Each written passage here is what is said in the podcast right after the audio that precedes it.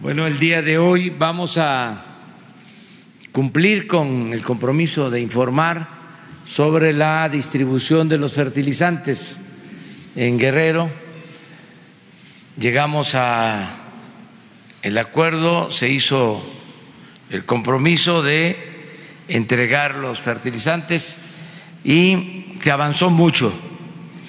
el plazo era el lunes 15, hoy miércoles informamos de cómo vamos en este programa importante porque significa entregar de manera gratuita los fertilizantes para producir en Guerrero, para producir alimentos en Guerrero. Es importante antes de que este, se vayan a enojar los conservadores, es importante decirles de que Guerrero es el estado con más población en condiciones de pobreza y de desnutrición. No me gusta utilizar la otra palabra. Entonces, eh, este programa es para eh, producir alimentos, sobre todo los básicos, maíz en especial. Y por eso se decidió invertir alrededor de 1.500 millones de pesos para entregar los fertilizantes a más de 200 mil productores, la mayoría pequeños productores. Esto va a significar aumentar la producción, más alimentos, más comida para la gente. De modo que el secretario de Agricultura les va a informar sobre este programa. Terminando la información, este, abrimos la sesión de preguntas y respuestas. Muchas gracias, señor presidente. Con su permiso, efectivamente, como lo ha señalado, perdón, el presidente anunció que el día 15 de este mes se concluía el programa piloto de entrega de fertilizante al estado de Guerrero. Mi presencia aquí es dar cuenta a ustedes del informe eh, que concluye precisamente esta importante actividad, como ya se ha señalado. Si me pasan la primera gráfica, por favor. En primer, lugar, vale señalar que eh, nuestro universo de productores inicialmente, en base a dos padrones que eran parte de la Secretaría de Agricultura, Proagro y PIMAF, era de 178 mil productores de hasta tres hectáreas de tres cultivos fundamentales, maíz, frijol y arroz. Posteriormente, y debido a eh, gestiones con pequeños productores, comunidades indígenas, zonas de atención eh, y el censo de bienestar, logramos identificar un universo adicional de 55.235 beneficiarios para totalizar el padrón de beneficiarios en el Estado de 233.235 productores. Damos entonces cuenta de los resultados de esta meta de producción para este universo de productores de estos tres cultivos, maíz, frijol y arroz. Destacamos como resultado fundamental de que el 98.5%, o sea, 229.650 productores recibieron el comprobante, el, el vale de que son legítimos propietarios de este insumo y que finalmente tendrán la oportunidad de canjear estos vales por el físico, esto es por el fertilizante específico. Estos resultados al cierre del día de ayer señalan el 92.5% del cumplimiento en este sentido y también eh, se indica que el 75% de este universo, o sea, 175 mil 948 productores ya han canjeado sus vales por el fertilizante eh, eh, físicamente. En este sentido, y también vale destacar que se encuentra todo el fertilizante ya ubicado físicamente en el Estado, en nuestras diferentes bodegas y centros de acopio, para poder garantizar esa diferencia del 25% y resta entonces que los que los productores, los campesinos y los indígenas vayan a recibir dicho fertilizante. Tenemos el 90.3% de sulfato de amonio ubicado en nuestras bodegas, el 93.2% del eh, fosfato diamónico, el 100% de los biofertilizantes, de estos inoculantes, y finalmente el 100% de la semilla. Propiamente toda ha sido distribuida. En la siguiente. A manera de compartir con ustedes los principales resultados en este resumen, entonces se reitera que se amplió el beneficio, el universo de beneficiarios a 233.235 productores, esto con el fin de integrar a los pequeños productores, fundamentalmente indígenas, que no estaban inicialmente considerados y también ubicados estratégicamente en las zonas prioritarias eh, donde vimos concentrados mayor número de productores y donde claramente se este, cultiva maíz y frijol de autosubsistencia. El 98.5% de los productores él obtuvo ya sus vales y, este, de este universo, el 75% ya ha acudido a recoger su fertilizante físicamente a nuestros diferentes centros de distribución eh, ubicados en las diferentes regiones del Estado. Aquí este, debemos reconocer, haya habido algunas situaciones adversas, lo cual no nos ha permitido llegar a un porcentaje mayor, pero como ya se señaló, estamos en ese proceso y tenemos fechas para que esto finalmente concluya en un porcentaje que se acerque al 100%. Los productores con vales podrán acudir a nuestros centros de distribución y donde contamos físicamente con este producto hasta el 6 de agosto. Esta no es una fecha únicamente eh, establecida eh, de calendario, sino también hay que reconocer que pues ya se han establecido las, lluvias, hay un proceso ya de eh, siembra, de germinación de los diferentes cultivos, de modo tal de que estamos propiamente concluyendo en una forma sincronizada con el inicio del ciclo agrícola primavera-verano. Eh, en, este sentido, garantizamos la total entrega de fertilizantes a los productores hasta esta fecha del 5 de agosto. Si me, pasan la siguiente, por favor.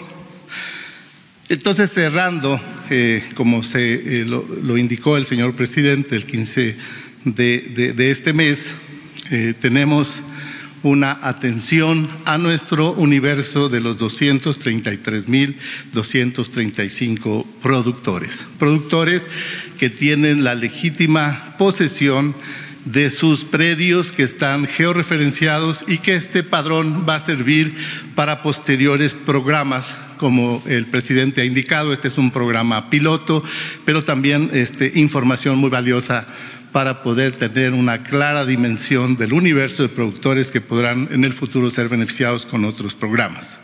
El universo entonces de los 233.235 productores incluye claramente y con certeza a estos pequeños productores eh, para los cuales se ha diseñado y se ha creado este programa programa que está orientado a los cultivos básicos, esto es maíz, frijol y arroz, en todas estas eh, comunidades, tanto indígenas como de pequeños productores.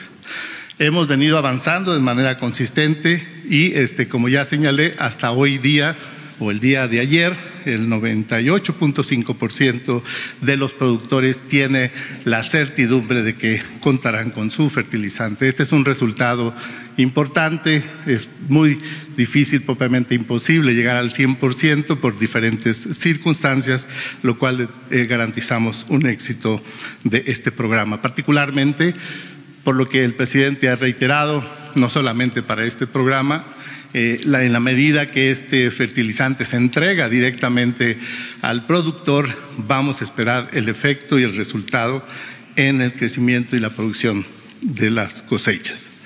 Subrayamos que este programa, como piloto indicado así, eh, ha tenido un proceso de aprendizaje muy importante, una excelente coordinación entre gobierno federal, entre gobierno estatal y municipal, reconociendo el trabajo del señor gobernador de Guerrero y reconociendo también la participación muy activa y permanente de la Sedena y de la Marina. Finalmente, comparto con ustedes este histograma que muestra eh, la distribución de los vales entregados por regiones y también los vales canjeados eh, por el producto en físico para cada una de estas regiones. Como ven, la región norte, Tierra Caliente, centro, Costa Grande y Costa Chica, propiamente hemos distribuido el 100% de los vales y en forma eh, diferenciada esta ha sido canjeada por el fertilizante en físico. Auguramos con estos resultados, como ya lo hemos señalado, una eh, respuesta importante de haber podido distribuir directamente el fertilizante a los productores y esto tendrá como consecuencia un incremento en los rendimientos de maíz, de frijol y de arroz al cierre del ciclo, que será a finales de este año, principios del 2020. Y esa será la forma a través de la cual vamos a concluir el resultado de este importante programa en función de su resultado. El resultado se anticipa y se espera un incremento en el rendimiento y una mejora en los ingresos de los productores de este universo que hemos compartido con ustedes. Eso es todo, señor presidente, y estoy a sus órdenes para cualquier pregunta.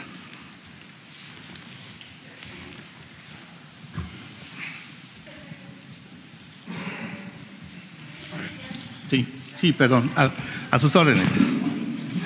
Hace unos días se informó que un grupo identificado como los amigos había este, distribuido fertilizante. ¿Qué información tienen sobre ello?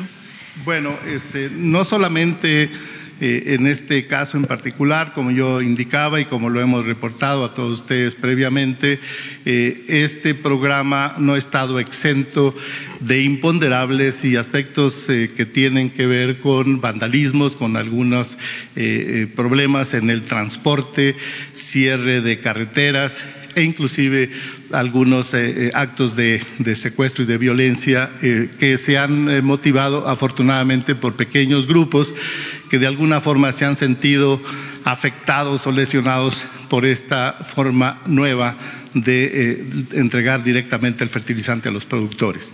Estamos conscientes, estamos claros, afortunadamente la situación ha venido bajando en términos de presión.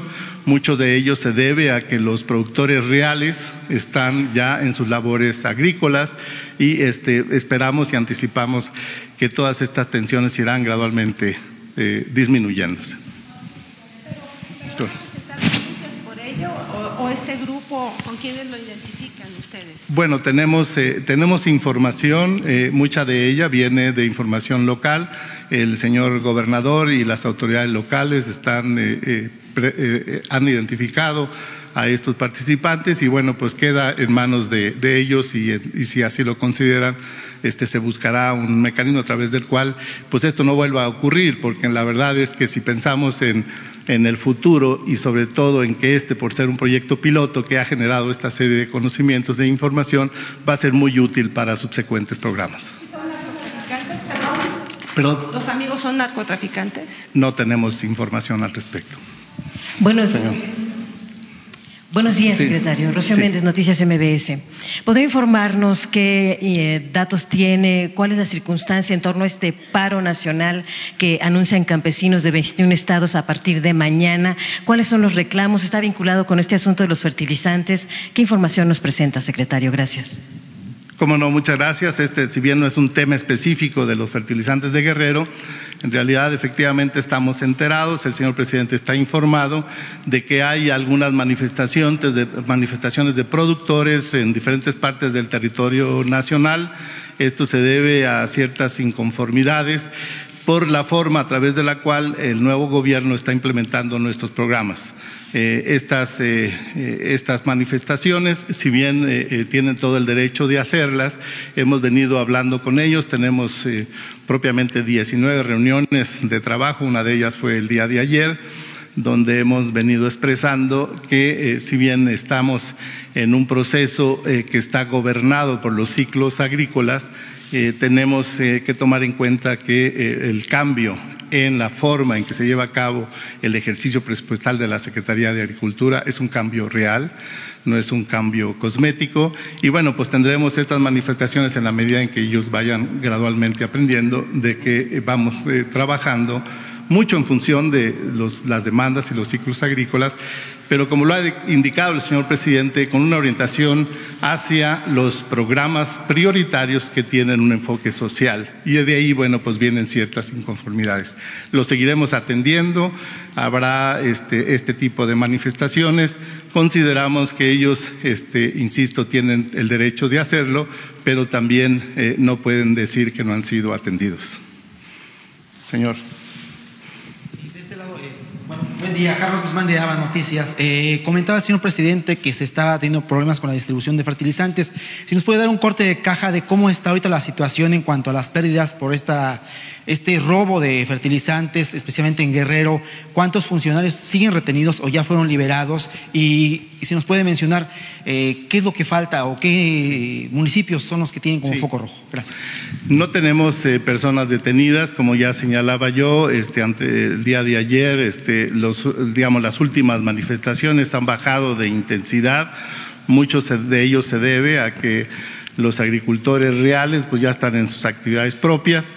Eh, anticipamos que va a haber de alguna forma algunas inconformidades, posiblemente eh, se pueda seguir teniendo de algunas expresiones de manifestaciones en las carreteras. Creemos que mucho de ello eh, no podrá este, atenderse en su totalidad debido a que no van a poder comprobar su legítima propiedad, que esa es una de las condiciones para que se pueda entregar el fertilizante.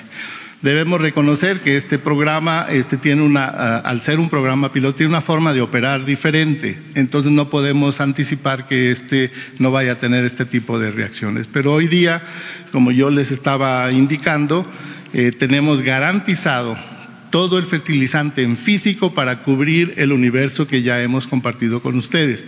Si hubiera alguna necesidad de fertilizante adicional en función de algunas, eh, eh, digamos, algunas faltas o algunas eh, comprobaciones reales, el presidente ha instruido que tengamos la capacidad de poder cumplir con ese compromiso, dado que la instrucción de él ha sido que no se queden los, los agricultores y campesinos e indígenas dueños de estas propiedades sin fertilizante. Entonces tenemos un margen y por lo tanto no le puedo dar cifras exactas de que, este, cuáles serían los faltantes o cómo están en términos generales eh, los inventarios.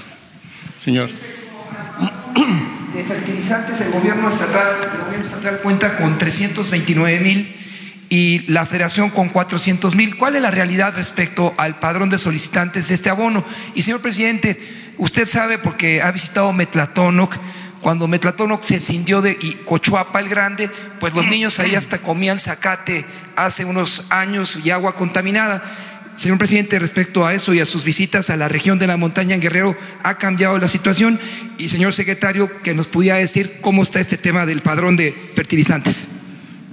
Cómo no, señor presidente. En términos generales, y creo que lo hemos venido compartiendo, nosotros partimos de un padrón, como ya se indicó, sin embargo, este ha venido modificándose porque muchos, muchos agricultores no tienen la forma de comprobar directamente la propiedad o la legítima propiedad de sus, tierras. Y no, esto no los excluye, de acuerdo con la instrucción presidencial, de que puedan ser beneficiarios del programa. De modo que anticipábamos que iba a ser eh, difícil poder eh, tener un techo o un padrón eh, este, definido. Hemos sustentado en los padrones que pertenecen a la Secretaría de Agricultura y establecimos el primer universo, pero como bien expliqué, este ha ido creciendo en función de estas eh, negociaciones y estas manifestaciones de comunidades que son verdaderos productores, pero que no tienen toda la información correspondiente. Acordamos y convenimos con el propio gobierno del Estado que íbamos a recibir en, los propios centros de acopio donde concentramos la capacidad de la Secretaría de Agricultura, Gobierno del Estado y Segalmex, una, una, mesa de trabajo donde se empezó a otorgar los cupones eh, y los vales en función precisamente de esas comprobaciones, muchas de las cuales este, fueron atendidas.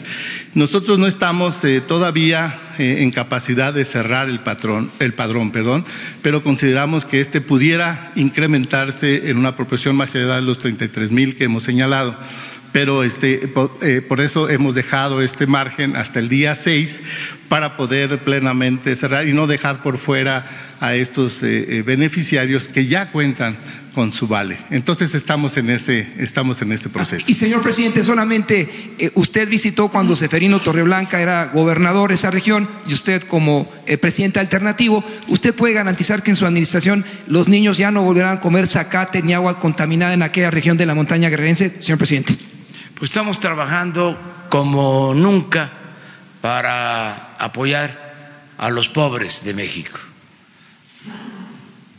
Tengo la convicción y mi conciencia tranquila en el sentido de que se está dando preferencia a la gente más pobre de México. Y diría, como nunca, están llegando apoyos a las comunidades marginadas y pobres del país. Eso me da mucha tranquilidad moral, espiritual. Puedo demostrar con datos de que los más beneficiados de nuestro gobierno son los pobres. Ya no es como antes, que los más beneficiados eran los potentados, que el gobierno estaba al servicio de una minoría rapaz. Ahora el gobierno está al servicio del pueblo y en especial de los más humildes. En esta semana vienen de em, la montaña de Guerrero, de Metlatón y de otro municipio, de los más pobres, a recibir sus fondos por lo que se obtuvo de la subasta, donde se vendieron terrenos y residencias se les van a entregar sus fondos aquí a las autoridades de esos municipios. Y les puedo decir, en esos municipios, todos los adultos mayores de 65 años. En el resto es a partir de los 68 años. En municipios indígenas a partir de los 65 años ya están recibiendo el doble de la pensión que recibían el año pasado. Ya no son 1.160 pesos, sino 2.550 pesos. En esos municipios pobres, los niños, las niñas con discapacidad, lo mismo, están recibiendo su pensión. Están recibiendo becas estudiantes pobres de nivel básico, los que están en la preparatoria en esos municipios, lo mismo, y ya les llegó su apoyo de programa Producción para el Bienestar con anticipación antes del programa de la entrega de fertilizantes en esos municipios. Ahora los fertilizantes estos municipios. Y vamos a seguir apoyándolos en, en todo. Eh, ese es el propósito. Este programa, eh, pues es eh, nuevo, aunque ya se venía llevando a cabo por el gobierno del Estado desde hace muchos años, se implementa por primera vez desde la Federación con el propósito de que llegue a todos y que no haya intermediación y que no se eh, preste a desviaciones de recursos, a la corrupción.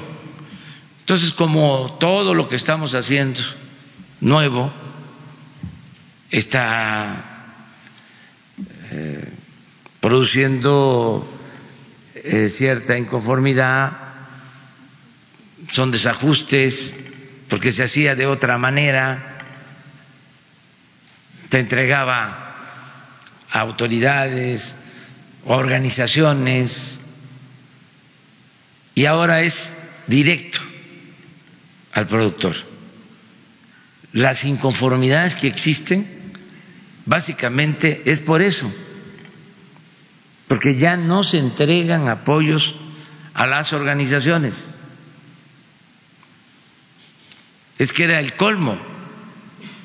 Se entregaban recursos públicos hasta a las organizaciones llamadas no gubernamentales.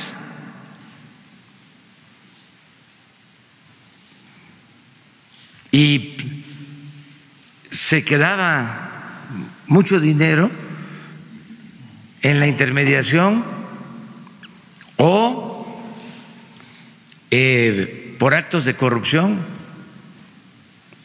líderes con sus camionetas de lujo,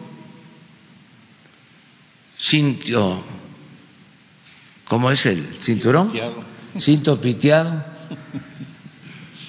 este sombrero tejano, camisa de, de cuadro, de marca, líderes nylon, con todo respeto. Entonces, por eso hay alguna inconformidad, pero tienen que irse acostumbrando. Nosotros no vamos a cambiar esto. Se acabó el moche, el piquete de ojo. El apoyo va a ser directo. Y si hay problema porque eh, existan bloqueos o inconformidades o protestas, no vamos nosotros a ceder en nada. No es de que, a ver, te tomamos una carretera y llegamos a un acuerdo siempre y cuando nos entregues tantas toneladas de fertilizante. Ahórrense el tiempo. Ya eso no se acepta. Ah, pero resulta de que no fueron tomados en cuenta quienes sí son productores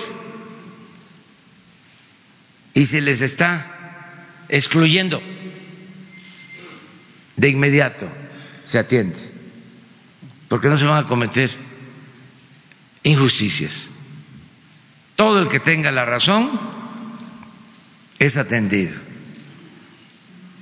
Todo el que quiera sacar raja, provecho, em, robar, no tiene eh, cabida.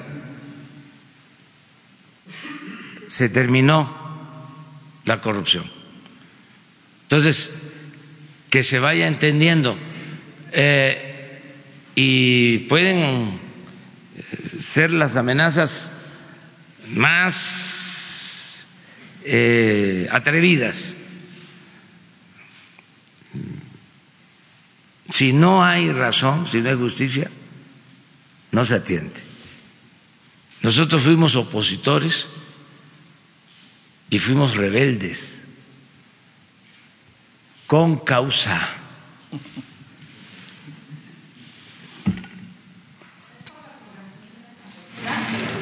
Lo digo en general, lo digo en general, porque esto tenía que ver con potentados que estaban acostumbrados a no pagar impuestos.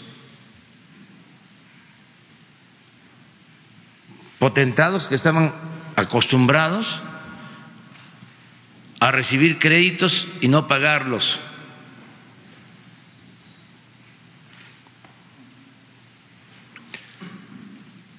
Potentados, sean de el sector económico o del sector político, que cometían fraude y gozaban de impunidad. Integrantes de la llamada sociedad civil que recibían apoyos del gobierno.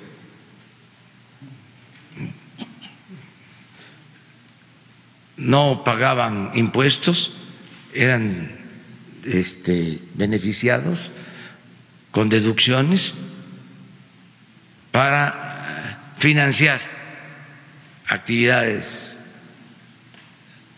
de cualquier tipo. Diez eh, campesinos, lo mismo, que este, actuaban como intermediarios, si acaso le repartían a la gente despensas, frijol con gorgojo, y ellos se quedaban con los beneficios.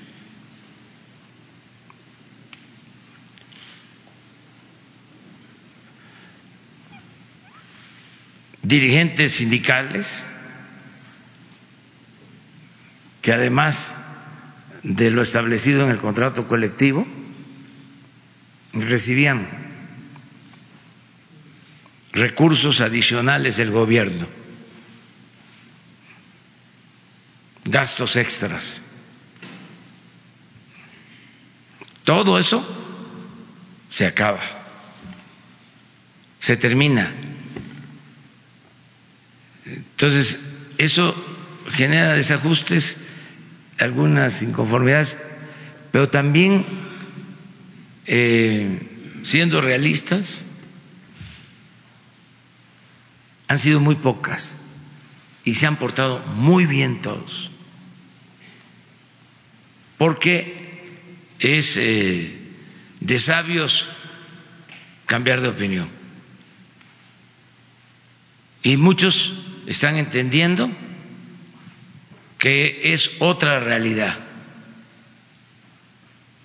Esto también, como me faltó decirlo, este, tenía que ver con los medios de comunicación, que este, cobraban por sus servicios. Todo eso se terminó. Y no hemos tenido afortunadamente problemas mayores. Por lo mismo, porque la gente está ayudando, todos ayudando, a portarnos bien para sacar adelante a nuestro país. La imagen de México es otra en el mundo. No es eh, la imagen de la corrupción imperante, la imagen de vergüenza ¿no? que se daba, no por culpa del pueblo de México, que es un pueblo honesto, por culpa de los políticos corruptos y de los traficantes de influencia. Entonces, ¿vamos bien? Bueno, sobre el tema, a ver. A la orden de usted. Por favor. Señor presidente, señor secretario, Jaime Hernández de Bajo Palabra. Señor secretario, ¿a qué se refiere cuando dice agricultores reales y a cuántos de esos agricultores no reales se les daba históricamente el fertilizante? ¿Cuál ha sido el apoyo a este programa de parte del gobierno de Guerrero? Y la segunda pregunta sería, ¿y sobre los robos y asaltos a bodegas de fertilizantes, como lo que pasó en el municipio de Juan R. Escudero, el gobierno va a proceder legalmente? Sí, eh, con relación a la participación del gobierno del estado de Guerrero, eh, vale decir que, como ya indiqué, hemos tenido una colaboración muy importante. Hubiera sido muy difícil, propiamente casi imposible, poder haber hecho este programa sin una integración de los actores principales a los cuales ya he hecho referencia, en particular con, con el gobierno del estado. En, un par de ocasiones yo tuve la oportunidad de reunirme con todos los presidentes municipales allá precisamente en el estado, donde convocamos a, todos ellos a que nos facilitaran los accesos, a que se sumaran a este programa en el entendido de que esto beneficiaba directamente a sus propios municipios. La decisión del señor presidente de absorber el costo de este programa, que por 24 años era financiado por el gobierno del Estado, claramente les beneficia porque les libera presupuesto para otras obras locales. Entonces, de principio pensamos que los presidentes municipales serían los principales aliados, cosa que en la, en la práctica en una alta proporción así ocurrió. Lo que ya ha indicado el presidente y lo que posiblemente podamos seguir viendo en los próximos días, eh, gradualmente en una declinación en cuanto a estas expresiones, pues se debe fundamentalmente a que hemos lesionado, sin duda, intereses eh, que se venían estableciendo por muchos años. Es muy difícil poderlos eh, identificar, pero pues es toda una cadena desde la propia comercialización del fertilizante, quien los distribuía, los propios distribuidores a nivel de municipios si eran verdaderamente o no eh, los legítimos beneficiarios.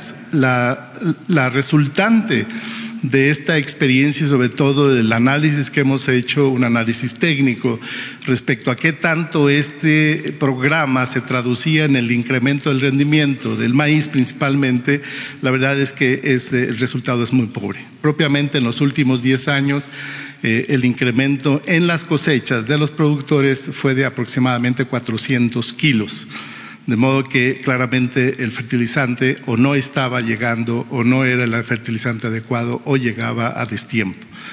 La, la prueba de este programa eh, al cierre del ciclo va a estar en medir finalmente eh, el impacto del rendimiento cuando éste se entregó a tiempo, cuando se entregó directamente y sobre todo sustentado en análisis de suelo. Contamos con el apoyo del, INIFAP y del, del, CIMI, del Centro Internacional de Mejoramiento de Maíz y, Suelo, y, y Maíz y Trigo, perdón, precisamente para que nos acompañaran con este análisis técnico. Quiero decir también, y aprovecho para indicar, como ya se ha señalado, eh, hubo también la oportunidad de ofrecer voluntariamente a, la decisión de los productores semilla mejorada de maíz producida por empresas mexicanas. Esta semilla mejorada. No se trata de sustituir los maíces nativos o los maíces eh, eh, criollos de los productores, sino lo que pretendemos es que con este mejoramiento en la, en la calidad genética de la semilla, el productor, que así lo decida, tenga un incremento en su rendimiento que puede duplicar lo que normalmente él produce y que pueda beneficiarse del precio de garantía. Sería muy importante que estos, eh, estos campesinos y estos indígenas puedan acceder a ese beneficio que el presidente ha dado a través de precios de garantía, precisamente con un excedente en base a esta semilla de calidad.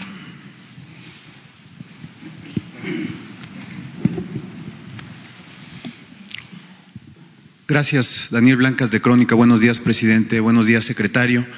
Eh, este programa eh, eh, ha sido casi durante un cuarto de siglo aplicado en el Estado. Ya decía usted que, y revisamos las estadísticas, es prácticamente nulo el beneficio, la incidencia en el aumento en la producción. Por otro lado, tenemos ya referencias locales de que parte de al menos parte de este producto era utilizado para cuestiones ilícitas durante este este lapso, 25 años. Eh, ahí está la referencia de que eh, del papel que ha jugado Guerrero en convertir a México en uno de los principales líderes de amapola a nivel mundial.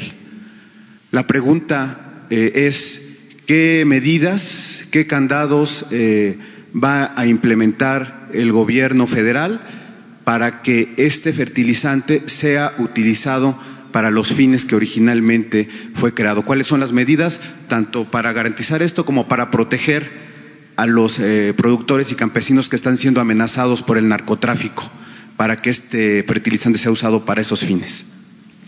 Sí, muchas gracias. Eh, eh, lo que la medida más práctica es precisamente el saber y poder reconocer que efectivamente los productores que son beneficiarios del programa sean efectivos productores de estos tres cultivos y esto pues eh, se da mucho en función de poder tener a los, a los jefes de las comunidades, a los líderes de los productores para que nos ayudaran a identificar que efectivamente los que están recibiendo el fertilizante eh, son legítimos productores de, de estos cultivos, cosa que ocurrió en muchas, en muchas ocasiones a través de un diálogo intenso. Una vez entregado el fertilizante, pues entenderán que va a ser muy difícil poder seguir la ruta si efectivamente éste llega a la parcela del maíz o se va a otro destino. Pero en términos generales, eh, esta, esta, forma de operar directamente con los legítimos productores este, lo, lo, hemos venido siguiendo y consideramos que ha disminuido en una proporción que no podíamos determinar por ahora eh, que llegara este fertilizante o que se desviara a cultivos ilícitos. Lo que ha venido ocurriendo en algunos casos particulares donde tuvimos la pérdida de fertilizante o el paro de, los trailers que venían este, distribuyendo, ese, ese, fertilizante no pudimos seguirle la pista, pero afortunadamente fue una proporción mucho menor eh, de modo que yo considero que toda esta información, en la medida que vayamos viendo los resultados, quiero decirles también que estamos estableciendo parcelas experimentales, eh, ya indicábamos en la ocasión anterior de que estamos haciendo un acompañamiento con extensionistas.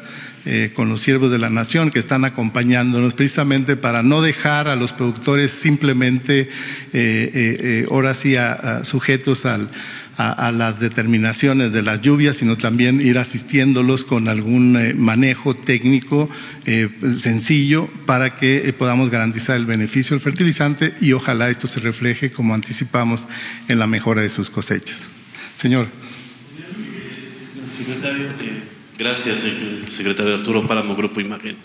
Utilizando las estadísticas que nos presentaba hace un minuto en la lámina, eh, se establece que la zona de la montaña es la que ha tenido menos acceso físicamente al fertilizante. Este programa está destinado, eh, nos lo ha repetido varias veces, a ayudar a la gente más pobre. La gente más pobre vive, lo conocemos en la zona de la montaña.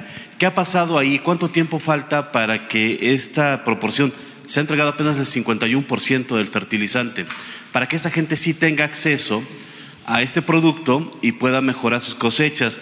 Y la Costa Chica es otra zona también bastante eh, pobre y ahí vamos en 67%. ¿Qué ha pasado y para cuándo ya podría completarse en esa zona eh, la entrega del fertilizante? Sí, su pregunta es muy pertinente. Efectivamente, eh, donde tenemos eh, los márgenes extremos de pobreza es casualmente donde ha sido mucho más difícil llegar. Y esto se debe a que casualmente son las zonas donde hemos encontrado mucho más, más, eh, más obstáculos. nos hemos reunido con los presidentes municipales, nos hemos reunido con este, los, los líderes de los, de los productores, de los campesinos para que nos permitan el, facilitar el acceso. Mucho de, la reducción en cuanto al porcentaje en la entrega se debe precisamente a que no hemos podido llegar con nuestro producto al destino final eh, por los bloqueos que se han establecido. Eh, lo que hemos señalado de que hemos dado ese, margen de tiempo hasta el, hasta el día 6 de agosto donde estamos concentrando toda nuestra capacidad. Insisto, el, producto se encuentra en el Estado. eh, posiblemente va a haber la necesidad de movilizar este, eh, algunas toneladas de fertilizante para esas regiones, pero va a estar mucho en función de que podamos tener el libre acceso. Ese ha sido fundamentalmente el problema tanto en la costa chica como en la montaña. No así cuando estamos hablando del norte, donde pues propiamente llegamos al 100% en ambos casos eh, y eso este, tuvo eh, una, fluidez eh, muy eficiente en cuanto al transporte del producto. Esos son parte de los, de los problemas que hemos venido anticipando, que ya en su momento aquí compartimos con ustedes. Señorita, allá atrás, por favor. Usted. Señor secretario, buenos días. Lourdes Aguilar de México Informa.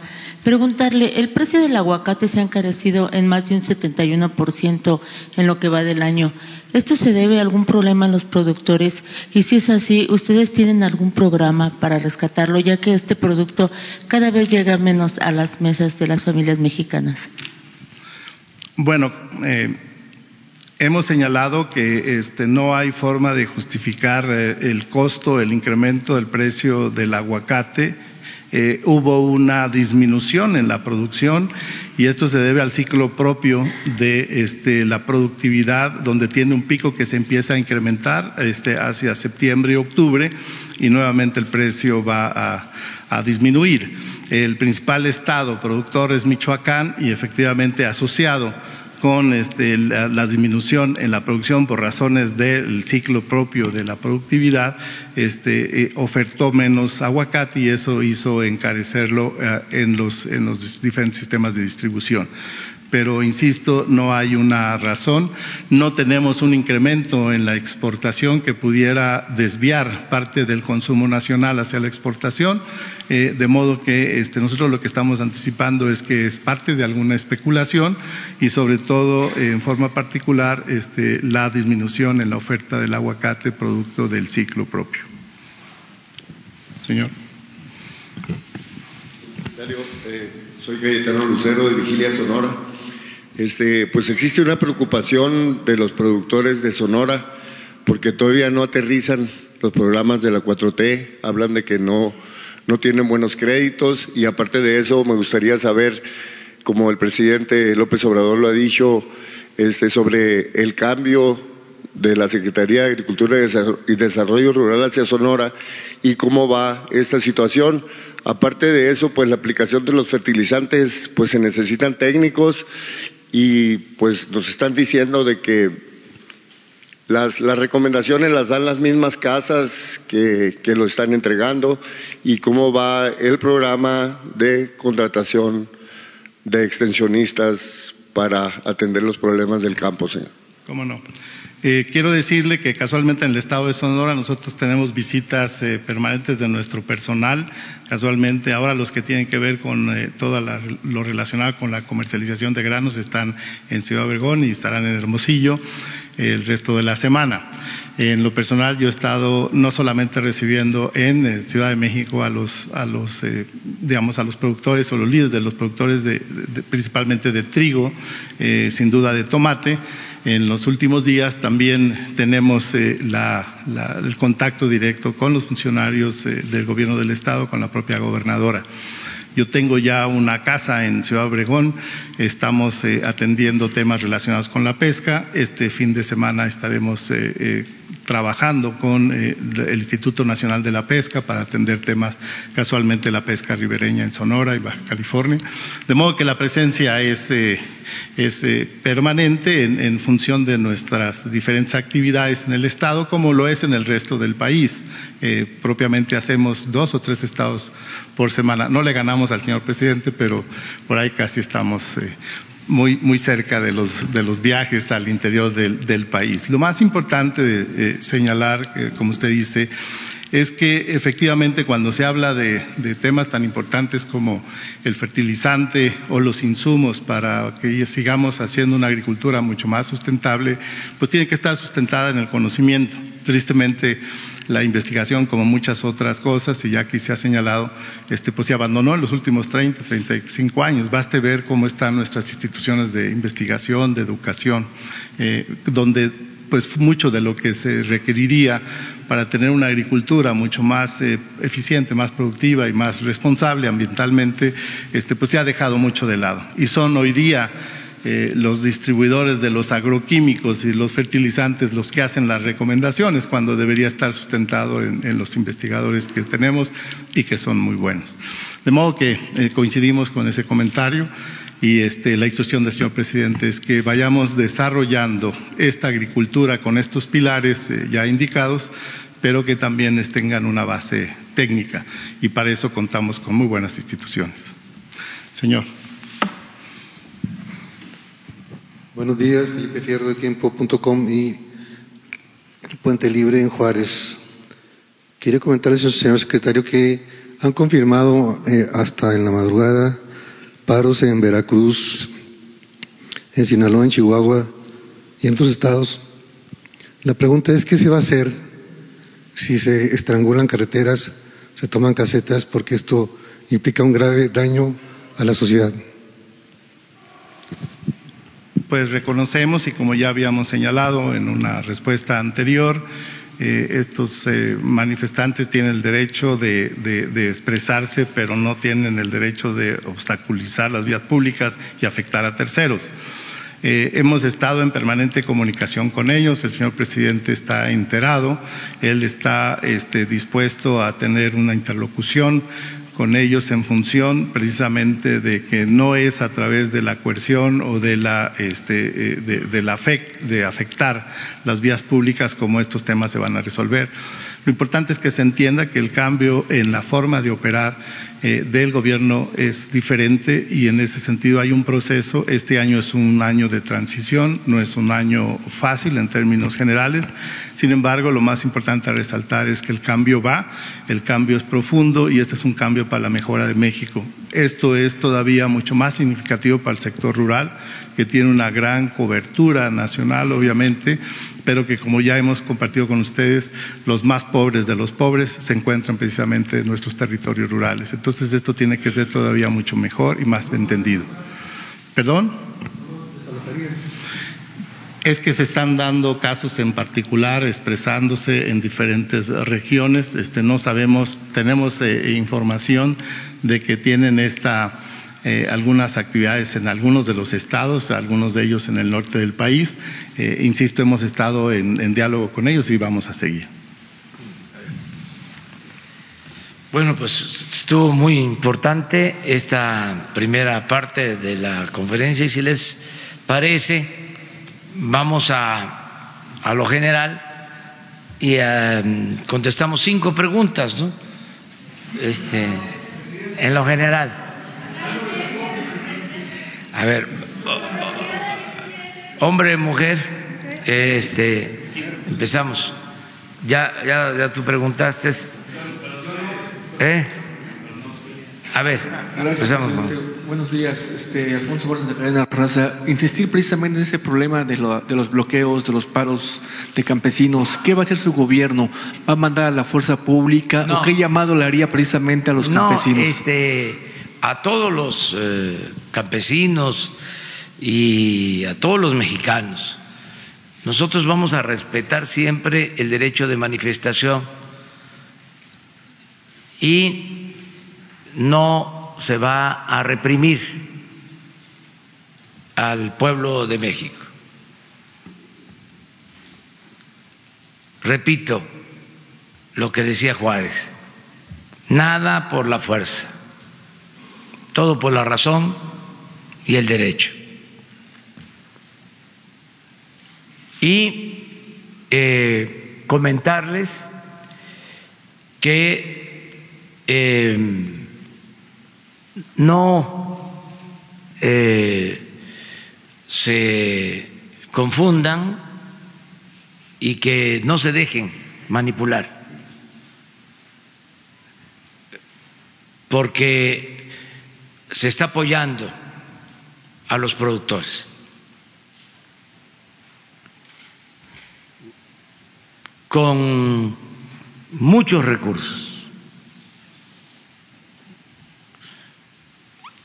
Y ya se ha informado, mañana a lo mejor vuelvo a informar, volvemos a informar de todo lo que se está entregando a los campesinos.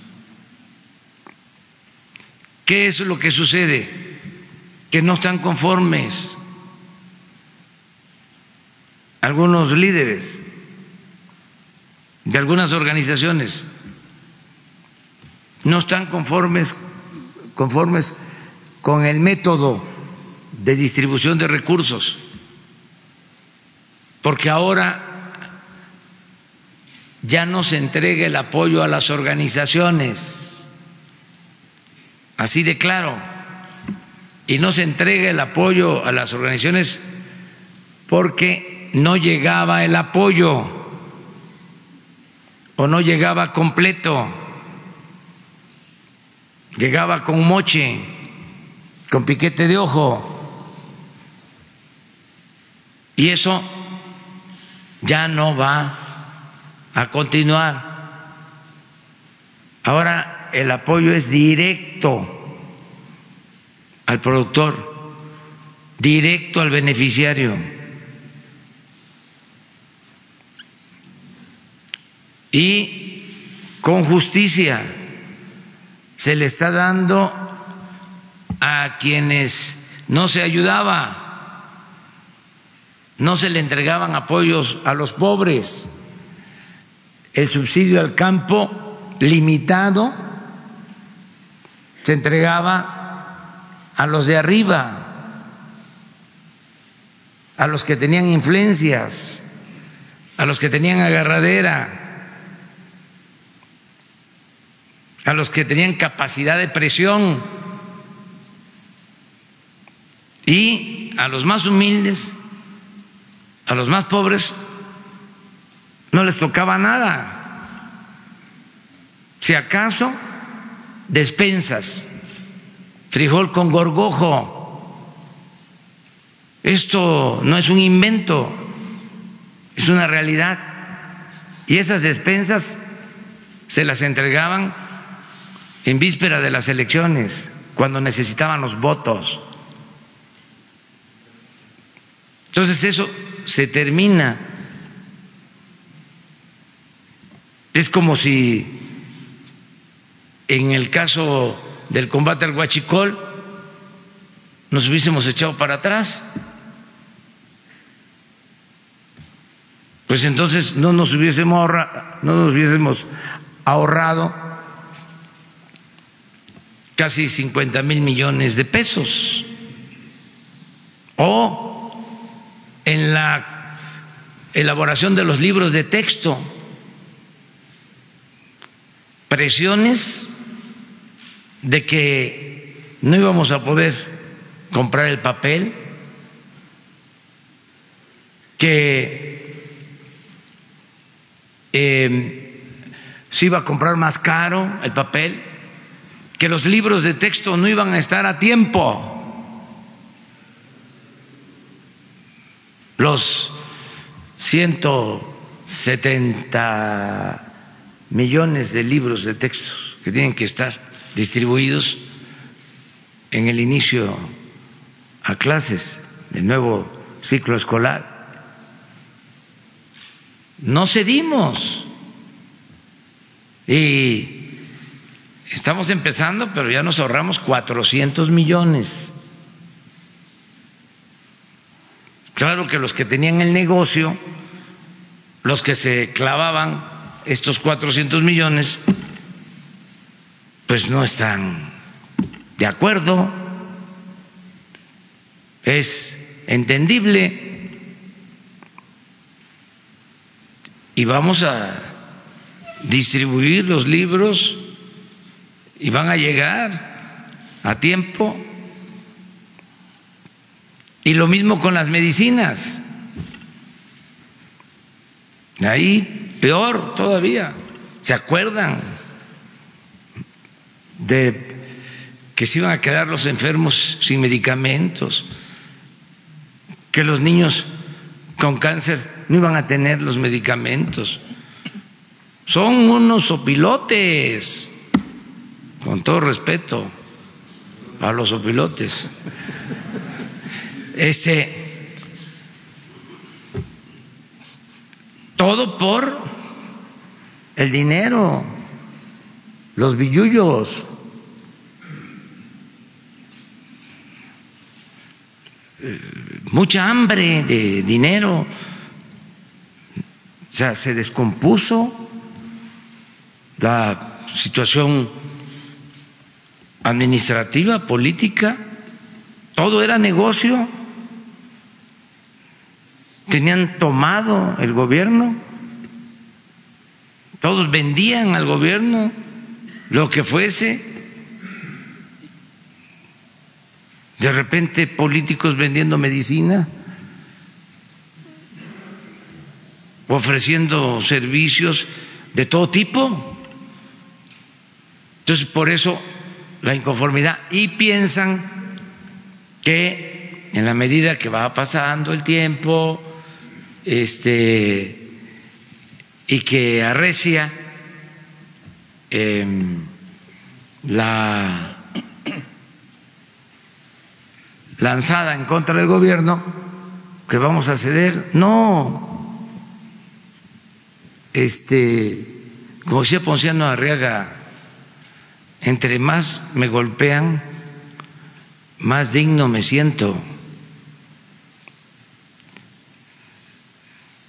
Cuando se defiende una causa justa, cuando se lucha por la justicia, por la honestidad, por la libertad, por la democracia, tiene uno un escudo protector.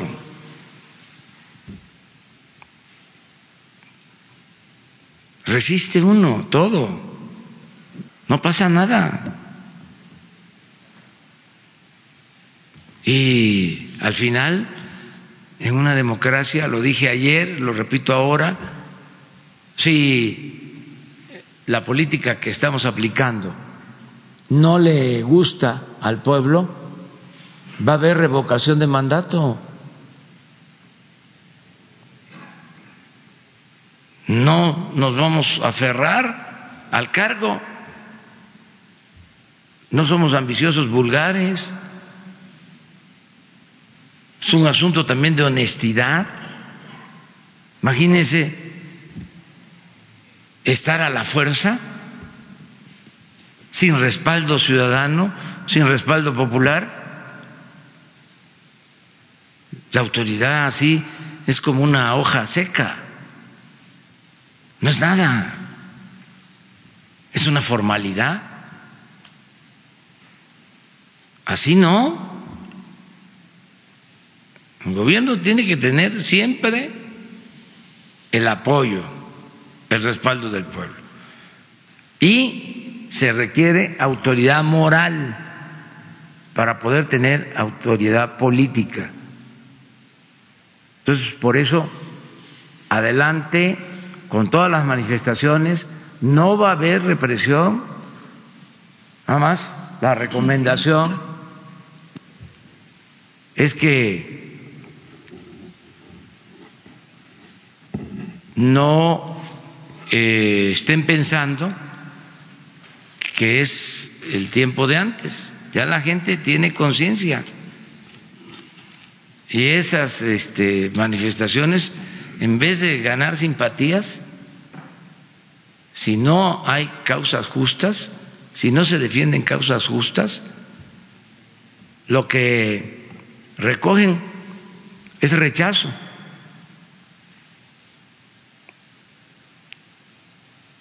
Es una recomendación fraterna. No cuesta nada dar un buen consejo.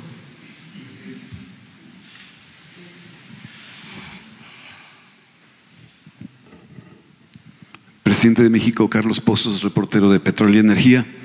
Presidente, en este libro de su autoría, La salida 2018, usted eh, expone y adelanta que erradicar la corrupción permitirá ahorrar hasta un 10% del presupuesto público, es decir, 500 mil millones de pesos. Esta corrupción, presidente, ha llegado al deporte y a las universidades. Tenemos conocimientos eh, de hechos de desvíos eh, millonarios por parte del rector Alfonso Esparza Ortiz de la Universidad Autónoma de Puebla, quien desvió de esta casa de estudios 400 millones de pesos eh, para el eh, Club Deportivo Lobos Guap. Presidente, la pregunta es, ¿la autonomía blinda a las universidades de la corrupción? Eh, Santiago Nieto tendrá conocimiento de esta situación y si, llegará la mano de la justicia a Puebla. Mire, eh, en todos, todos los casos se está eh, combatiendo la corrupción y estamos em, iniciando desde arriba para tener autoridad moral, no permitir la corrupción arriba para que no haya corrupción en ningún nivel de la escala social. Nosotros estamos eh, con ese compromiso en el caso de las universidades, eh, actúan eh, de conformidad con la ley, con autonomía. Creo que se debe de mantener la autonomía, pero al mismo tiempo en las mismas universidades deben de generarse movimientos para pedir transparencia rendición de cuentas y que haya honestidad. No tanto es un asunto del Ejecutivo. Nosotros tenemos que apoyar con el presupuesto a las universidades y creo que sería muy conveniente que eh, alumnos, maestros, la comunidad universitaria eh, también eh, tenga como propósito el que se aplique una política de transparencia y de honestidad en las universidades, que no haya eh, malversación de fondos en las universidades, que no haya casicazgos.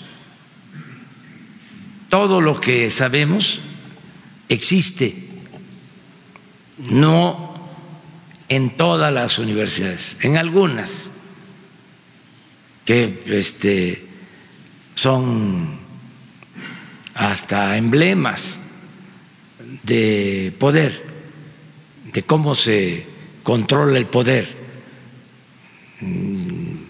cómo este, ellos los caciques nombran a los rectores y tienen eh, diputados y senadores en los partidos. Lo mismo que pasa con los sindicatos, ¿no? Este, es general. Entonces tenemos que limpiar de corrupción todo el país, pero eh, considero que es importante que se empiece arriba para dar el ejemplo y estigmatizar la corrupción,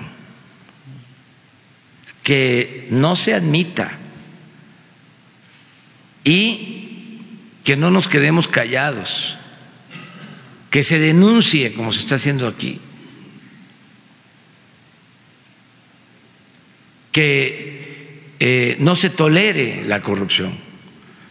Es así de fuchi. Eh, que no se este, sea cómplice de la corrupción. Hay universidades que organizan coloquios seminarios, etcétera, etcétera. Y ahí van los intelectuales de más renombre, con gastos pagados,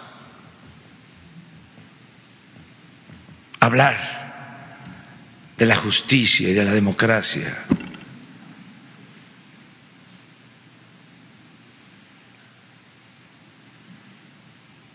Como si este,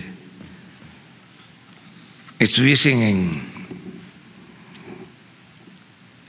en el paraíso.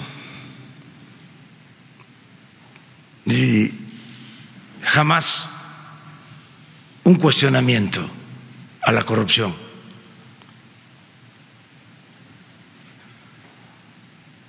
Que todo eso se vea mal, que no se tolere la corrupción. Iscareca, guacala. Presidente, presidente, mi segunda pregunta.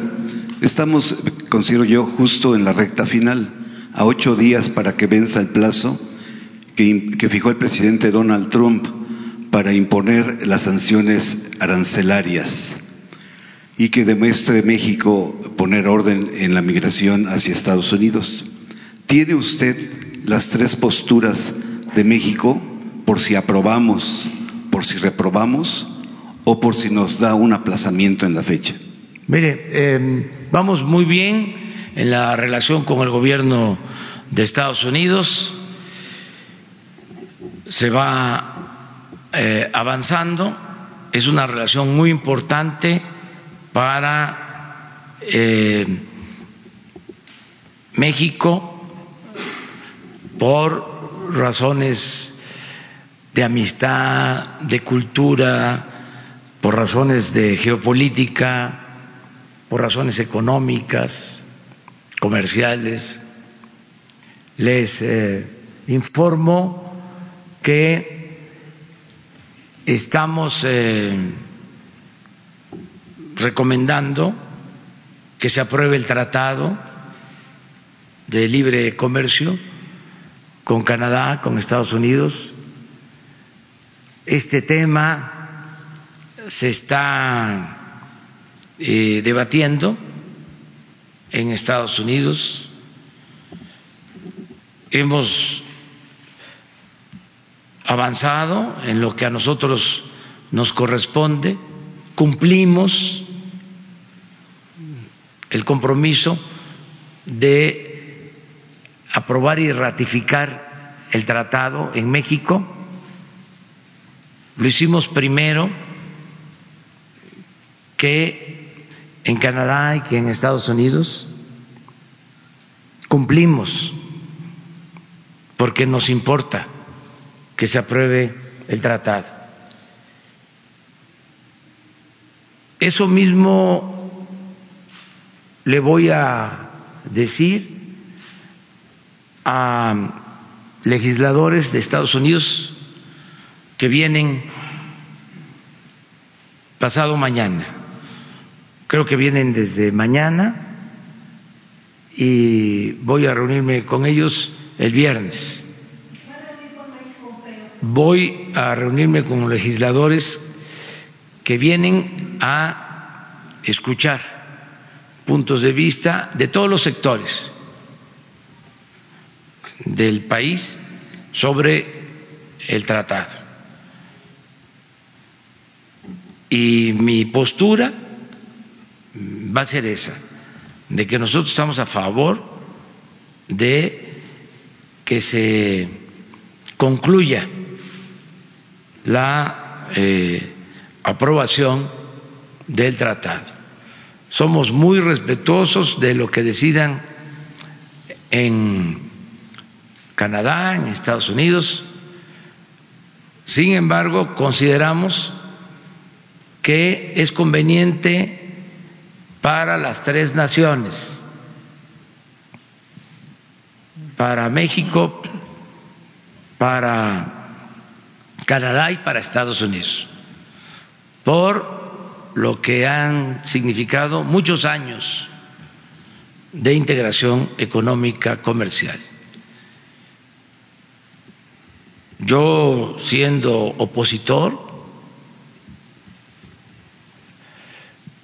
me opuse al tratado y seguramente hay legisladores de Estados Unidos, tengo entendido que uno de los que vienen encabezando esa comisión votó en contra en su momento del tratado, 1994. Pero han transcurrido muchos años como para dar un gran viraje y echar por la borda todo lo que se ha conseguido. Así como no ha resultado la panacea, también durante años se ha ido consolidando una relación económica comercial importante que no se puede desaprovechar. No es racional decir no al tratado a estas alturas. Esto es lo que vamos a plantear el viernes, porque también ya en la nueva política eh, la vida pública es cada vez más pública no hay acuerdos en lo oscurito. Todo lo que hacemos se transparenta. Es política eh, abierta, transparente, con la idea también de que todos los mexicanos opinemos, que todos participemos que no le dejemos estos temas solo a los técnicos, a los científicos, a los expertos, sino que todos podamos participar. Eh, la verdad que lo mejor en política es el sentido común, el juicio práctico. Y el domingo 20 viene el secretario de Estado,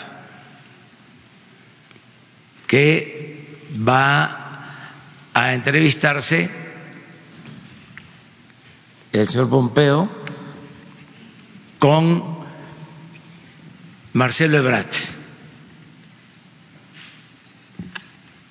Entonces, hay comunicación, este, son buenas las relaciones y esperemos que se apruebe en Estados Unidos lo más pronto posible el tratado.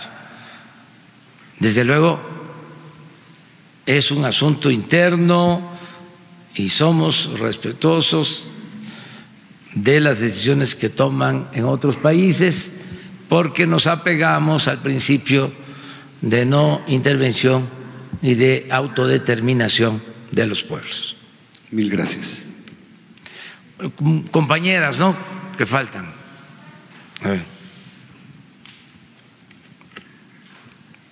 Gracias, presidente. Buenos días. Quisiera preguntarle su opinión sobre una encuesta que se publica hoy, en la que eh, usted, eh, digamos que se le reconoce el combate a la pobreza y el combate a la corrupción, pero se establecen como pendientes e incluso son causa de una pérdida de popularidad el asunto de la violencia y el crimen. Pues está bien la encuesta. Así es. O sea, vamos avanzando mucho en el combate a la corrupción.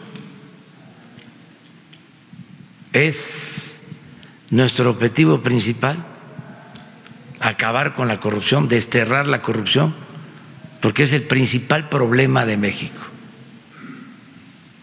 Lo dije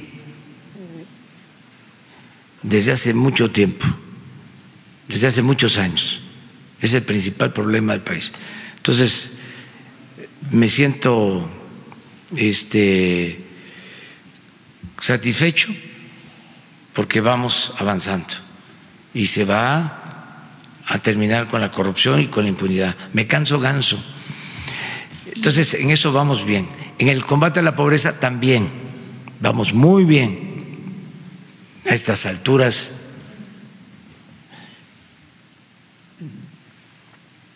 pues eh, están llegando apoyos a casi la mitad de los hogares del país. Y a los pobres como al 80% de los hogares. Vamos muy bien. En el caso de la violencia no hemos podido avanzar porque es un asunto complejo. Eh, se dedicaron nuestros adversarios a saquear, a robar y no atendieron las causas. Creció la pobreza, la desigualdad, la corrupción y eso desató la inseguridad y la violencia. Pero ya estamos este, trabajando todos los días para eh, entregar buenas cuentas en el corto, mediano y largo plazo. Vamos bien. Y eh, yo siento que la gente nos está apoyando nos está respaldando. Les agradezco mucho a los mexicanos que nos están apoyando y nos están apoyando más de los que votaron por nosotros. Hay pues eh, alrededor de 70, 80 millones de ciudadanos. Votaron por nosotros 30. Y ahora deben estar a favor de lo que estamos haciendo entre 50 y 60 millones, más de los que votaron por nosotros. Entonces yo eso lo agradezco mucho. O sea, cuando hablo de que son más los que nos apoyan ahora, ahí están quienes no votaron por nosotros y quienes no votaron,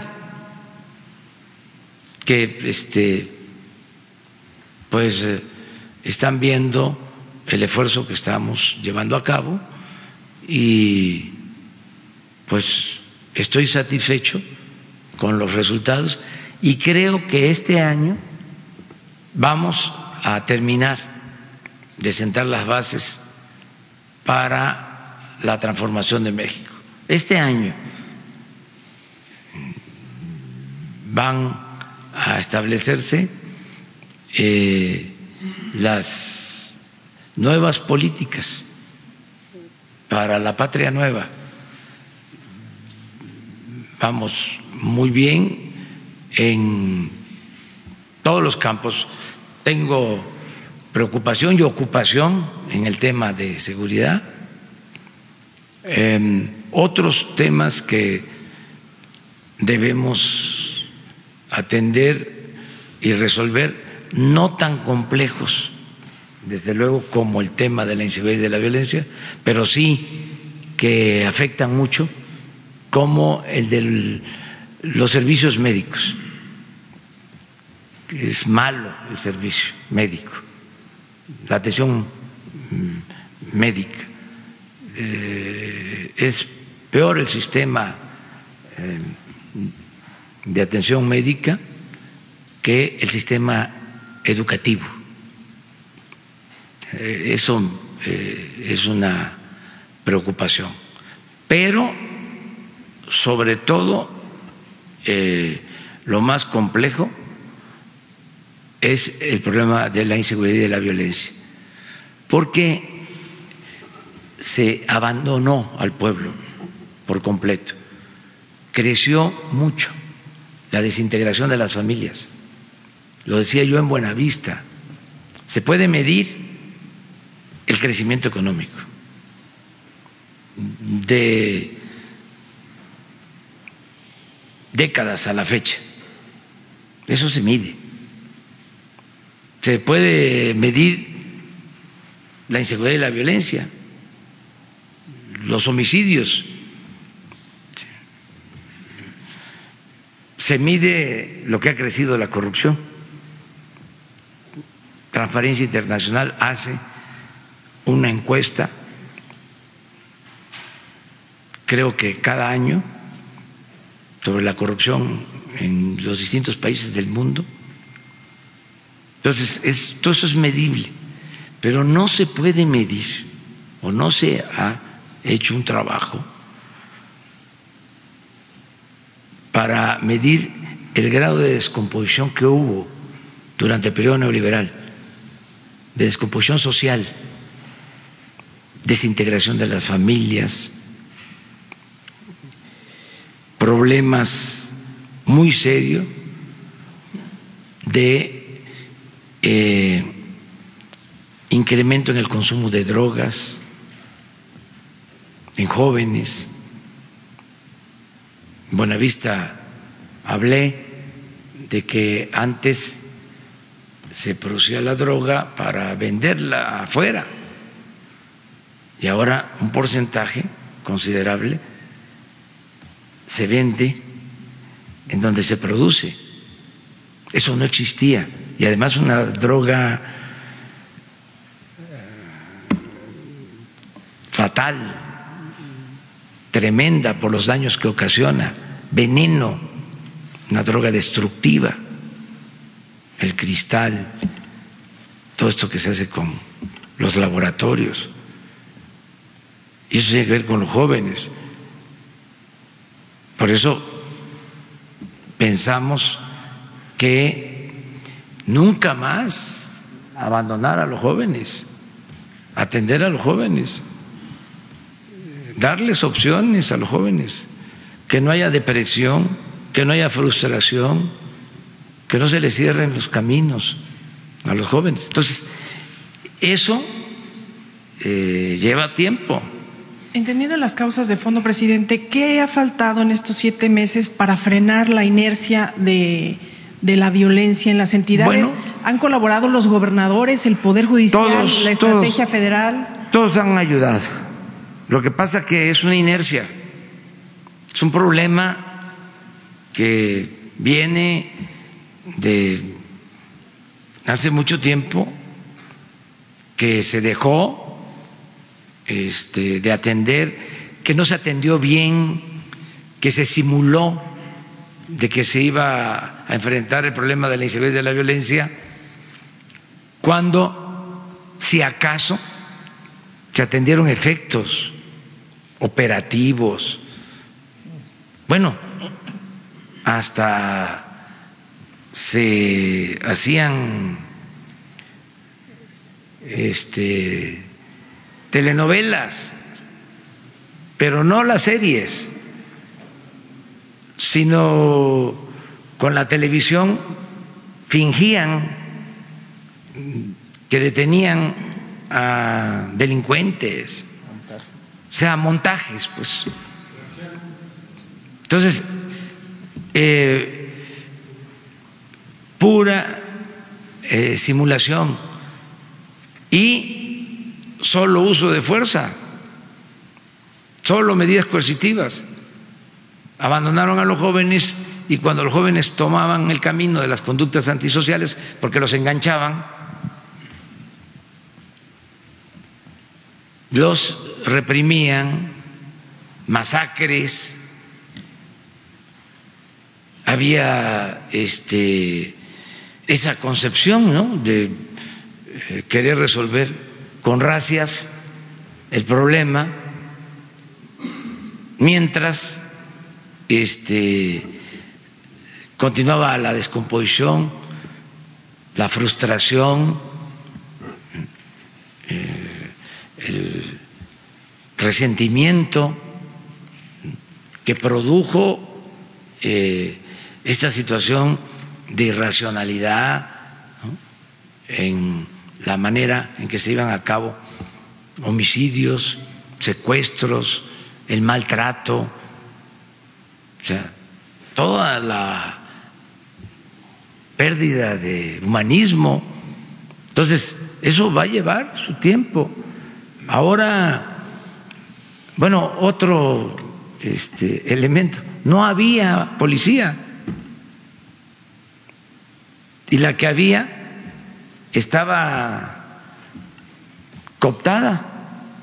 Justo eso le iba a preguntar si le dieron hoy, el día de hoy, algún reporte en la reunión de seguridad sobre esta banda de secuestradores que desarticularon y si pertenecían o no a la Guardia Nacional o solamente eran policías militares. Eran policías militares y eh, no habían eh, pasado a formar parte de la Guardia Nacional, pero iban a pasar porque desaparecía la policía militar,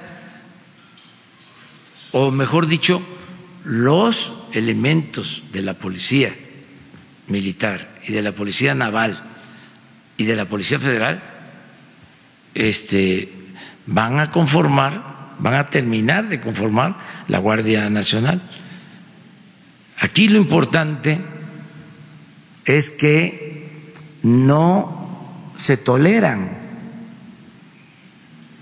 esos delitos, no hay impunidad. Eh, miren, hoy lo hablé, lo dije eh, en el Gabinete de Seguridad. Vamos a tener eh, deserciones, traiciones, actos de deslealtad, de delincuencia de los servidores públicos. Todo esto. Porque eh, hay eh, problemas por pérdida de valores y porque es la condición humana. No eh, todos tienen principios, ideales, no todos actúan con honestidad. Quiero también decir que afortunadamente la mayoría del pueblo de México es un pueblo bueno, es un pueblo honesto, pero hay sectores echados a perder en todos los eh, campos, en todos los terrenos. Lo que no podemos eh, permitir es el que haya impunidad, el que se proteja al que cometa un ilícito. No podemos tapar nada. El que no entienda de que ya eh, son otros tiempos y que no va a haber impunidad, y que se va a castigar por parejo a todos. Eso eh, es lo que yo les estoy pidiendo a todos los servidores públicos. Yo eh, fui informado ayer en la mañana, temprano, de estos hechos, por el propio secretario de la defensa y pasó esto, eh, me informó, se piensa que son siete personas. Em, participamos nosotros en la detención de tres de ellos, militares, un civil, y hay dos tres prófugos, dos militares y un civil, que ya se les está este, buscando.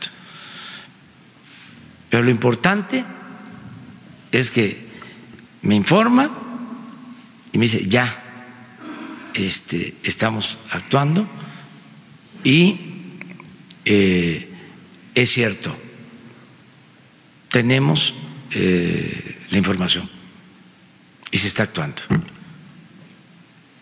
No quiere decir que lo celebre, pero sí es para mí eh, importante el que no se proteja, que no se oculte a nadie.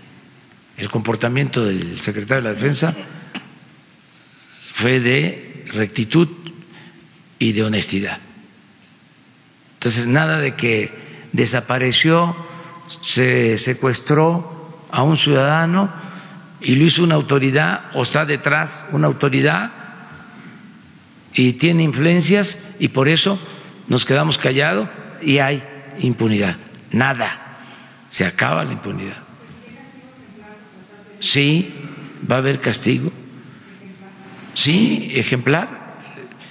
Lo que establece eh, la ley, no se tolera a nadie.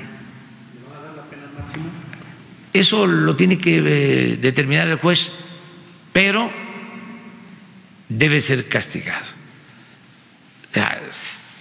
Mi opinión en estos casos es que el servidor público tiene que ser ejemplo y cuando no lo es debe ser eh, castigado con más severidad.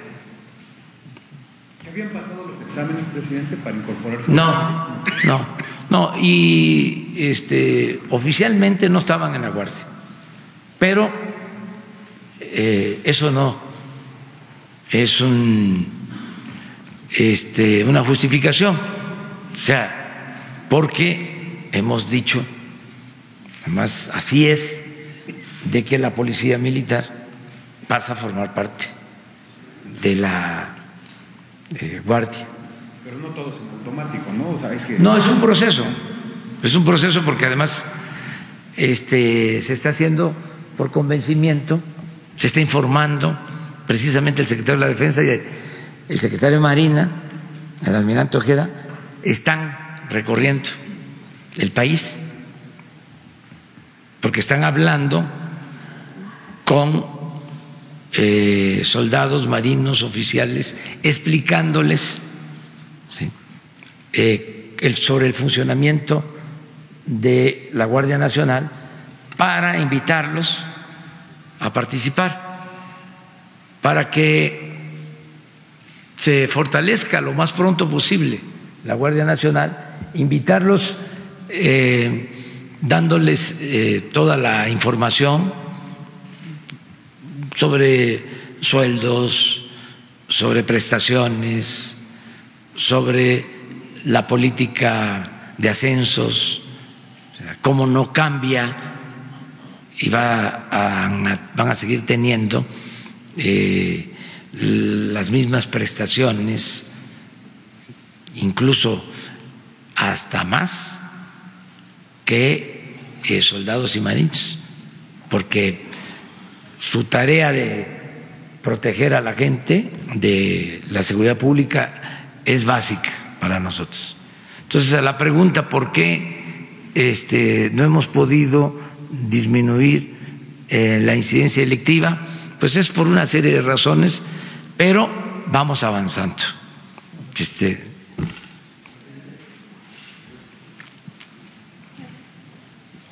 Buenos días, presidente. Jocelyn Gutiérrez de Político.mx. Retomando un poco la línea de la visita de Mike Pompeo y la reunión con Marcelo Ebrard, para preguntarle si usted aprovecharía esa reunión para dialogar con el secretario de Estado de Estados Unidos y si me pudiera permitirle preguntar dos preguntas más. Sí, mire, yo ya eh, conozco al secretario de Estado, señor Pompeo, este nos eh, caemos bien, hemos platicado a él como al presidente Trump les gusta el béisbol Este, pero estas eh, cosas, estos asuntos los trata el secretario de Relaciones Exteriores. Estoy muy bien representado por Marcelo Ebrard y eh, él va a platicar con el señor Pompeo. Este, ayer por la tarde usted subió un video criticando la postura del Poder Judicial frente a la ley de remuneraciones. Eh, nos gustaría saber si ya tuvo contacto con el ministro Arturo Saldívar y si no es el caso, piensa reunirse con él o llamarle. No, eh, eso fue un comentario que hice porque le están queriendo dar la vuelta a lo que establece la ley. Pienso que no es un asunto solo eh, jurídico, es un asunto moral. No creo yo que le convenga a las instituciones que existan funcionarios que ganen 300, 400, 500 600 mil pesos mensuales. Creo que eso debería de dar vergüenza, aferrarse a esos sueldos habiendo tanta pobreza, tanta necesidad. Es un abuso, es una inmoralidad. Entonces, lo que comenté ayer, de manera respetuosa con los legisladores, es de que se haga valer la Constitución y que si hace falta precisión, porque ya ven cómo no es el caso de los ministros, ¿eh? ni de magistrados, ni de jueces, pero suele acudirse a chicanadas, a interpretaciones torcidas. Así era antes. Entonces, para que no se presten a malas eh, interpretaciones las leyes, y en este caso la ley de leyes, que es la Constitución, si es necesario presentar una nueva iniciativa de reforma constitucional. ¿Y esto lo dialogaría con el ministro? O sea, ¿sí plantea tener una reunión para exponerle directamente este punto? Es que estamos haciendo una evaluación para ver cómo eh, están eh, quedando las cosas. ¿Cuánto están cobrando? Vamos a tener pronto una evaluación y si hace falta, vamos a enviar una iniciativa. Es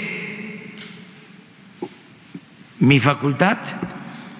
No quiere decir que se apruebe presidente, hay una gran molestia de los ciudadanos de a pie que se manifiestan en redes sociales sobre las acciones que están haciendo los ministros de la Corte. ¿Se puede lograr una cuarta transformación con un poder judicial tan corrupto y con un nepotismo fatal? Yo creo que lo más importante es que eh, se fortalezca el Estado de Derecho y lo mejor en este caso es que si hay imprecisiones en la Constitución,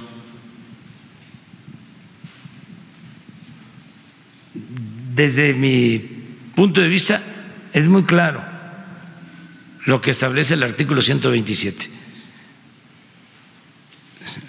Solo hay excepciones en casos de trabajos específicos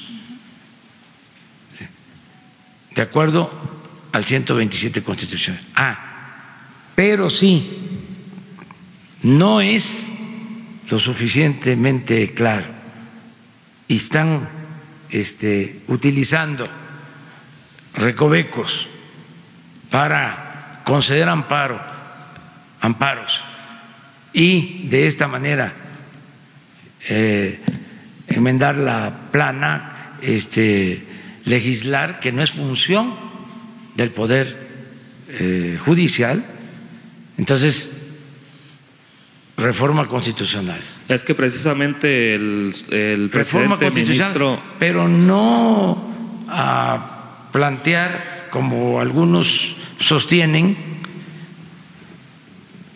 eh, el que se renueve la Corte como se hizo en el gobierno de Cedillo. Yo no estoy de acuerdo con eso. Creo que lo mejor, eso fue lo que les dije ayer a los legisladores, si se está abusando de esta mala interpretación, eh, volver a eh, enviar una iniciativa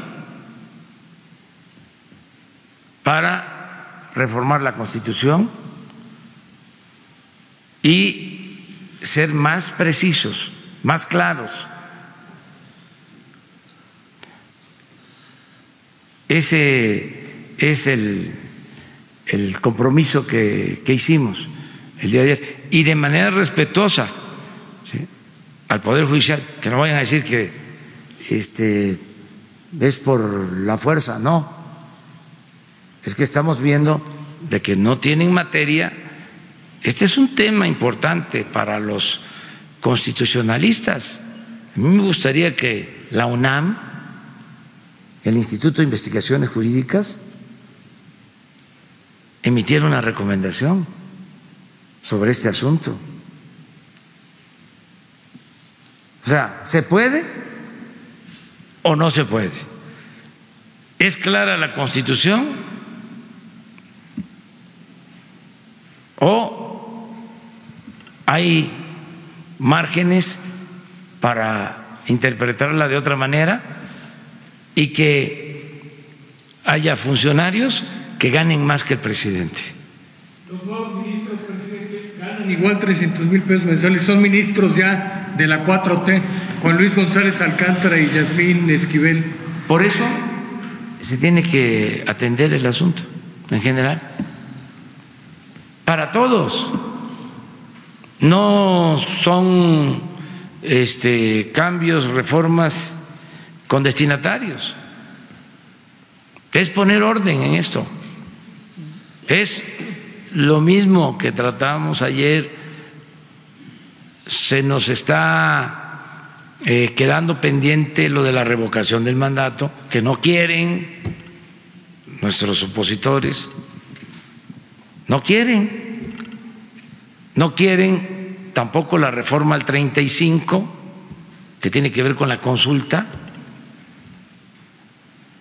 no quieren que se quiten los fueros, esos fueron los temas de ayer. Pero vamos a seguir insistiendo. Y en los casos en donde se requiera mayoría calificada, si no aprueban los de la oposición y no se alcanza la mayoría calificada, que quede claro que ellos no están a favor de la revocación del mandato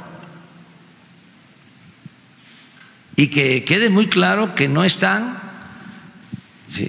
a favor de que se reduzcan los sueldos elevadísimos de los altos funcionarios públicos. Fuera máscaras. Y nada de negociación, de que este como era antes. Sí pasa, pero quítale esto. Está como lo de los 10 años, que no se podía eh, ocupar un cargo eh, en la iniciativa privada vinculado al que se tenía cuando eh, una persona se, se desempeñaba como servidor público. Dijimos, tienen que pasar 10 años. Así fue nuestra iniciativa. En la Cámara de Diputados le bajaron a 5 y en la Cámara de Senadores desaparecieron al tiempo. Dijimos, no. Y en un acto de congruencia, los senadores volvieron a poner 10 años. Y ahí está, de regreso a la Cámara de Diputados. Y no era así de que, a ver, ya aprobaron en lo general la ley de austeridad y aplausos. No, nada de simulación. ¿Cuántas leyes aprobaron? Anticorrupción, transparencia. Y era una robadera generalizada. Además, aprobar, imagínense, leyes anticorrupción, lo que hicieron los conservadores, al mismo tiempo que se mantenía en las leyes que la corrupción no era delito grave. O sea, un contrasentido, una vil simulación y crear institutos de anticorrupción y leyes anticorrupción. Y lo que era una reforma básica de que los hechos de corrupción se castigaran como delito grave, este se mantenía por 25 años. No fue delito grave la corrupción. Entonces, de eso hablamos ayer y no es pelearnos con nadie, es ventilar las cosas aquí, todo lo que consideremos eh, afecta. De cómo es eso de que, a ver, me amparo y ya no me van a quitar mi sueldo. Una minuta que era que todo el mundo decía que era anacrónica, que iba a ser debatible en tribunales. No, no, no, no, no. Eso es este pues una excusa. Vamos a suponer como dicen los abogados, aceptando sin conceder de que haya sido eso. Entonces, que eso da pie a una interpretación. Ah, lo vamos a corregir. Va. La nueva reforma. ¿Podría ser iniciativa? Claro, también. También. Estoy viendo, es que abusaron Empezaron todos los organismos que se fueron creando, todos empezaron a este a recurrir, ¿sí? Y acuérdense cuál era el, el argumento o la excusa, que tenían que ganar bien, porque si no ganaban bien, no se iban a echar a perder. en un país como el nuestro, el que gana 600 mil pesos mensuales, con todo respeto, es un corrupto. No se necesita presentar pruebas. Es una gente insensible, pues. Ese no es un servidor público. Si está en iniciativa privada, puede ganar no 600, un millón, dos millones, tres millones. Pero el gobierno es para servir, no para sacar provecho personal. Entonces, todo eso se va a atender. Los legisladores están ayudando mucho, pero la plática de ayer, la conversación de ayer, fue precisamente para que no nos estemos entumiendo. O sea, que no nos estemos hamburguesando. Para concluir. O sea, nada de conservadurismo. O sea, nada de política fresa, fifí. Cambio, aunque rechine. Si no, ¿para qué tanta lucha? Yo siempre eh, remito a mi libro.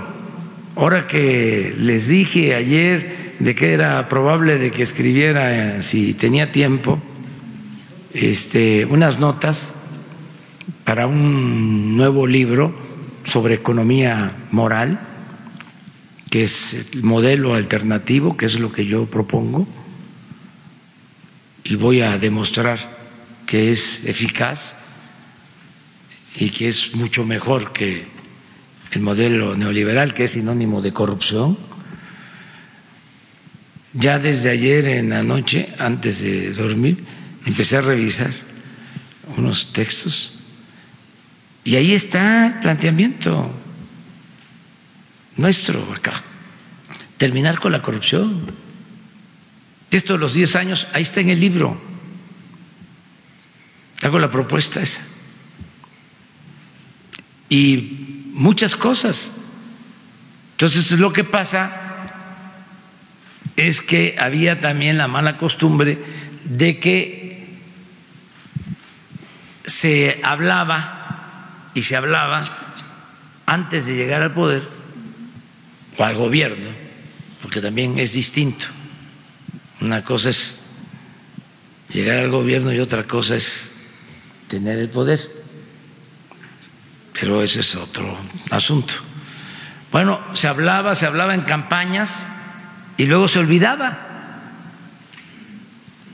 Incluso se decía que este, había que tomar, que era como el violín, ¿no? la, política, ¿sí? que se tomaba con la izquierda y se tocaba con la derecha. No, no, no, no, no, no. Hay otra manera también de tocar el violín. Se toma con la izquierda y se toca con la izquierda. Lo heterodoxo, lo que no es lo políticamente correcto, ¿sí? lo que no tiene que ver con la llamada normalidad política.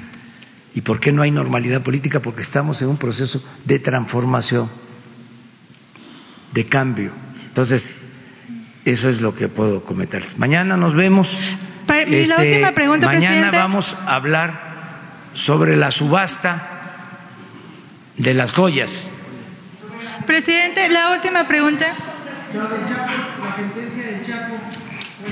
Mañana hablamos. Mañana, mañana. Mañana es lo de San Juan. ¿Eh? Viernes.